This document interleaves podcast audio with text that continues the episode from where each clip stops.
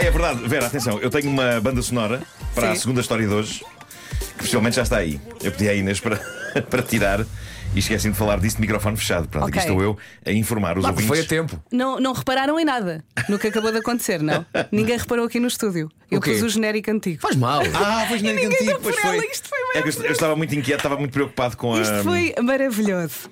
E Estava- queres o teu som já no início? Não, não, não, é na segunda história. Já está Eu depois- aqui eu depois já música digo. para o Bom, homem é. que Mas mordeu o repara, cão. a- a Vera pôs o genérico antigo, mas a trilha vai ser uma coisa nova que ela inventou.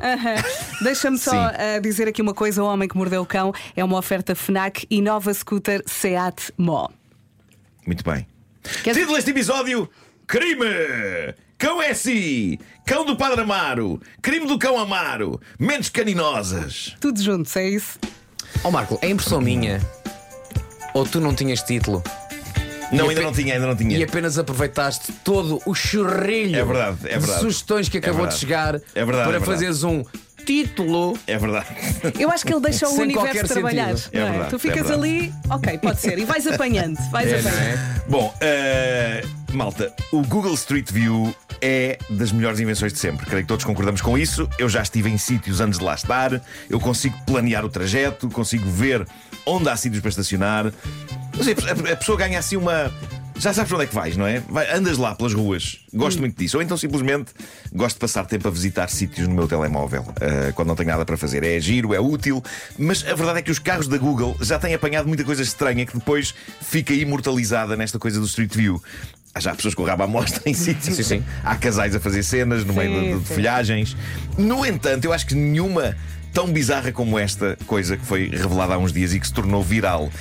Aparentemente, no Senegal, um carro da Google Street View manda ao chão um desgraçado que ia numa mota. Isto está tudo registado. No Não nos Street podemos View. rir, não nos podemos. À medida que nós vamos andando para a frente na estrada, vamos vendo primeiro o senhor da moto à nossa frente, preparando-se para fazer uma inversão de marcha. Depois o senhor da moto muito perto de nós. E por fim o senhor da moto já fora da moto, como que dando uma pirueta pelo ar. E depois andando um bocadinho mais para a frente está o senhor no chão. E depois a estrada segue. Olha, vamos todos para o inferno. A questão é, Isto é inacreditável. a questão é, eu preciso ver isso. Claro. Qual, claro, o, nome da rua, vou- qual o nome da rua no Senegal para eu chegar lá? Olha, hum, esta história esteve, esteve a correr muito sem saber onde é que era, mas houve pessoas que identificaram hum, o, lu- pronto, é no Senegal, num sítio chamado Youpe Amadi. Uh, Y-O-U-P-E Amadi. Uh, junto? não sei se será fácil Ou encontrar exatamente.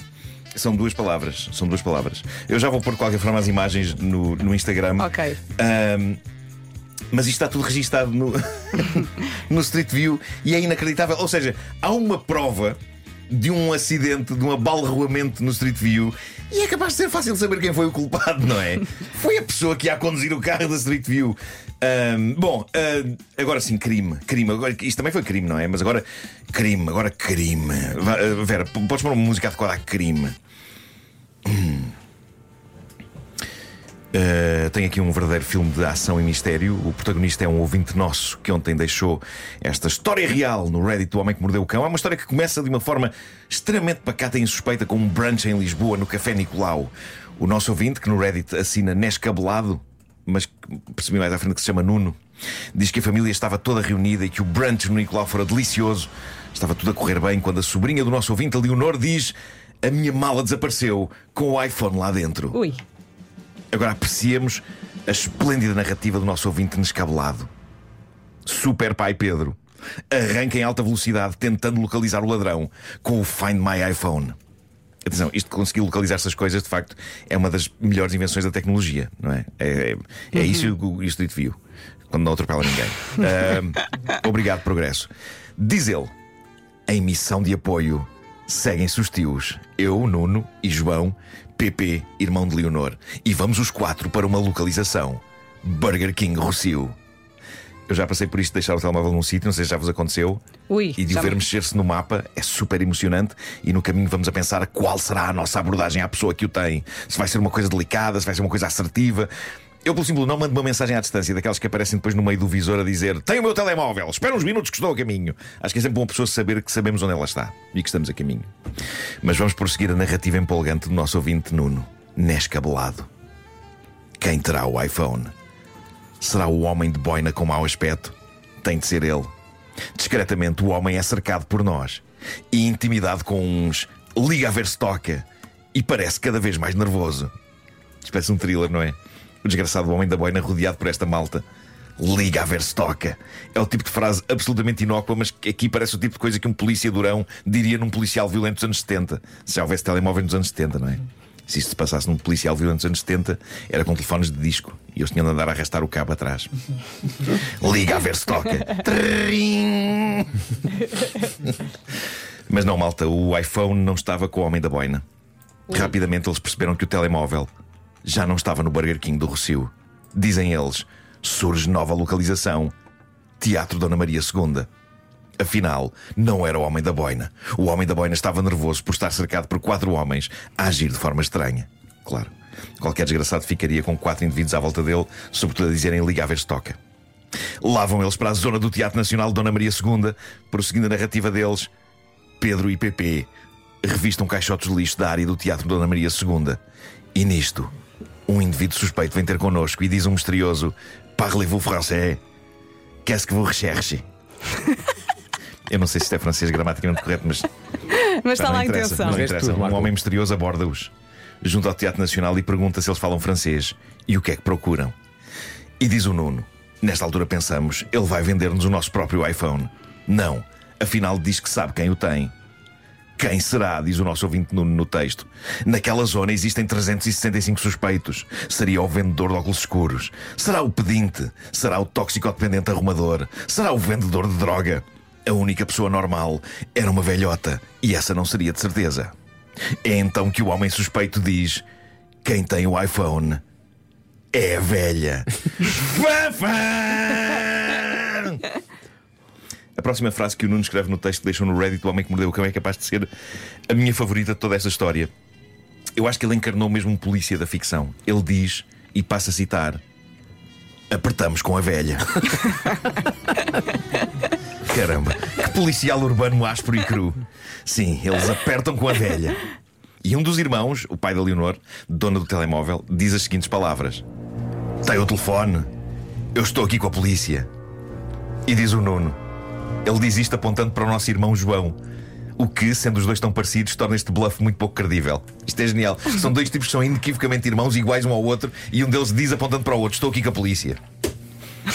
Neste ponto da história, eles claramente estão a perder o controle ao seu disfarce, não é? A coisa está a ir longe demais, como se prova por aquilo que, que o irmão faz a seguir. O irmão João, agora convertido em agente João, saca do seu telemóvel e, aparentemente usando-o quase como se fosse um walkie-talkie da polícia, diz para uma esquadra imaginária: já está localizado.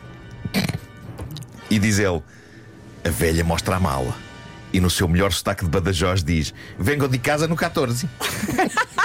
Isto é pura Badajoz. Diz o Nuno: Soltamos a velha. Sinto que estou num episódio do Zé Gato. Sem dúvida, isto é Zé Gato Vintage.